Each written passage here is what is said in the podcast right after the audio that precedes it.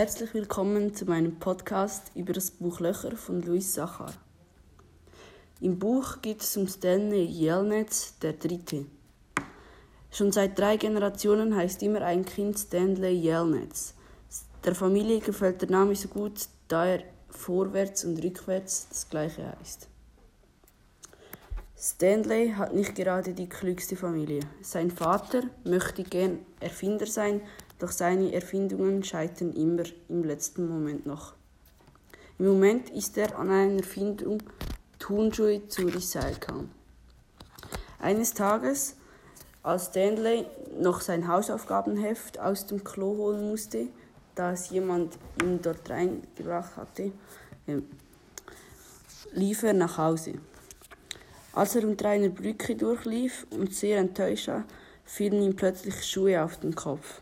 Er nahm sie und rannte zu seinem Vater, da er sie ihm zeigen wollte. Auf dem Weg wurde er von der Polizei angehalten und sie fragten ihn, von wo er diese hätte. Er wusste nicht, was er sagen sollte.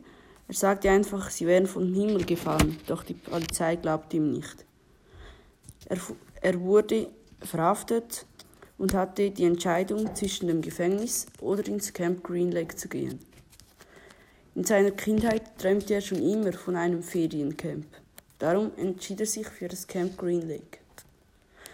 Er wurde in einem Bus angefesselt mit Handschellen und der Bus war sehr heiß, da es keine Klimaanlage hatte und sie in die Wüste fuhren. Die Fahrt war acht Stunden lang. Als sie dann dort waren, kam er zuerst zum Chef. Er aß jede Minute wieder ein paar Sonnenblumenkerne. In Camp Green Lake war es eigentlich so, dass sie jeden Tag ein Loch graben mussten.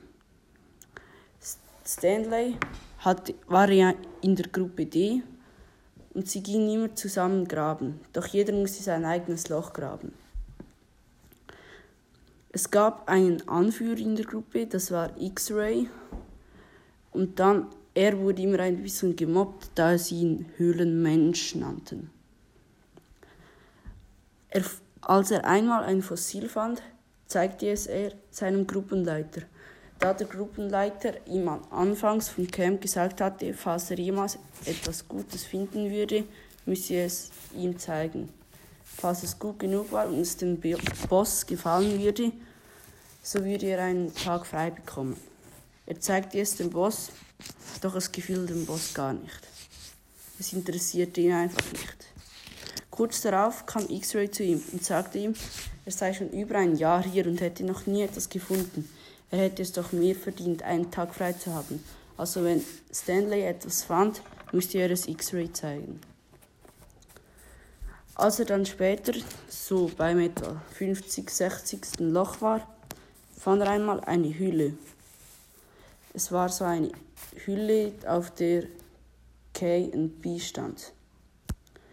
Wahrscheinlich hat dies etwas mit Kate Barlow zu tun, dachte er sich. Er gab sie, er gab sie X-Ray, doch er dachte, das wäre nichts Gutes. Als X-Ray es am nächsten Tag dem Boss zeigte, war sie fasziniert und sie gab ihm den ganzen Tag frei.